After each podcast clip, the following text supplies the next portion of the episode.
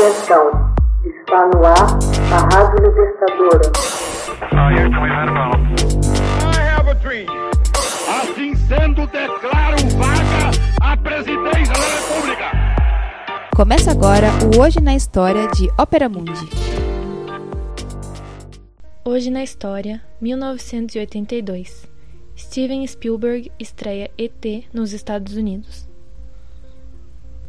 O diretor Steven Spielberg, então com 34 anos, estreia em 11 de junho de 1982 o clássico da ficção científica ET, o extraterrestre, nos Estados Unidos.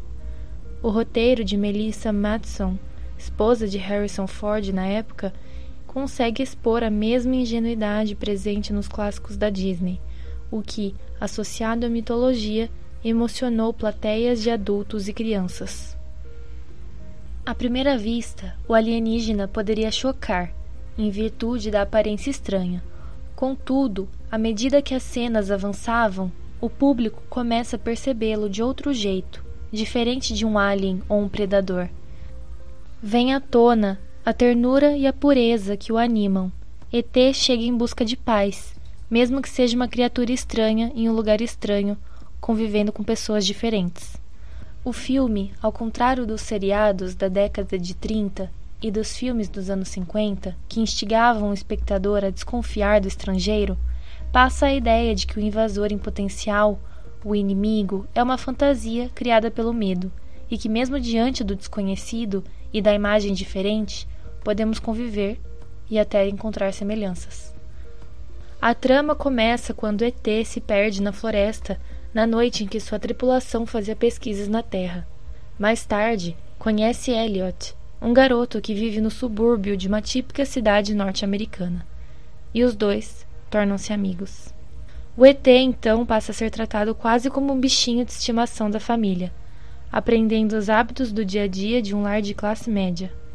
As cenas da despedida de ET e do voo de bicicleta em frente à Lua ficarão para sempre na memória e no coração de todos, graças aos efeitos visuais e à trilha sonora de John Williams. Para Spielberg, ET marcou o retorno a um território que foi inaugurado com o clássico Contatos Imediatos de Terceiro Grau, de 1977, no qual Richard Dreyfuss interpreta um homem que se vê diante de uma aterradora força alienígena que finalmente prova ser amiga dos humanos. Com ET, Spielberg criaria uma visão ainda mais atraente de vida extraterrestre, na forma de uma criatura diminuta, de pele enrugada e barriga luminosa. Durante a produção, Spielberg trabalhou estreitamente com Matson para que o filme expusesse com clareza e sentimento a história do alienígena, que ficou retido na Terra e precisou da ajuda de um garoto para poder voltar a casa. Elliot e seus irmãos, interpretados por Robert McNaughton e pela menina de 7 anos, Drew Barrymore, escondem o ET, como o próprio extraterrestre se apelidava, em um armário, para deixá-lo fora da vista dos adultos, inclusive sua mãe, que estava perturbada com a dolorosa separação do marido. Um vínculo especial se desenrola entre ET e Elliot que coloca em risco sua própria segurança para devolver ET ao seu planeta. À época, o ET teve sua primeira exibição privada no Festival de Cannes, de 1982. O murmúrio da plateia refletiu o sucesso. Richard Corliss enalteceu o filme com uma crítica publicada na revista norte-americana Time. ET é uma mescla perfeitamente dosada de comédia suave e melodrama ligeiro, de morte e ressurreição, de uma amizade tão pura e forte que parece um amor idealizado.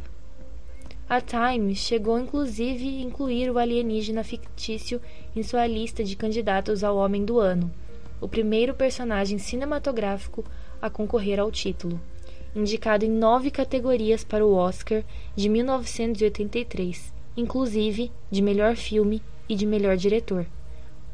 O filme conquistou quatro Oscars: melhor edição de efeitos sonoros, melhor efeito visual, melhor roteiro original e melhor som. ET foi um dos grandes sucessos de bilheteria, arrecadando 435 milhões de dólares na época.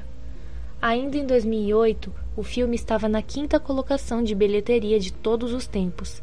Em 2002, 20 anos depois de sua estreia, o filme voltou a ser exibido nos cinemas em uma edição especial de aniversário. Hoje na história, texto original de Max Altman, organização Haroldo Cerávolo, locução Camila Araújo, edição Laila Manoeli. Você já fez uma assinatura solidária de Opera Mundi? Com 70 centavos por dia, você ajuda a imprensa independente e combativa. Acesse www.operamundi.com.br/apoio.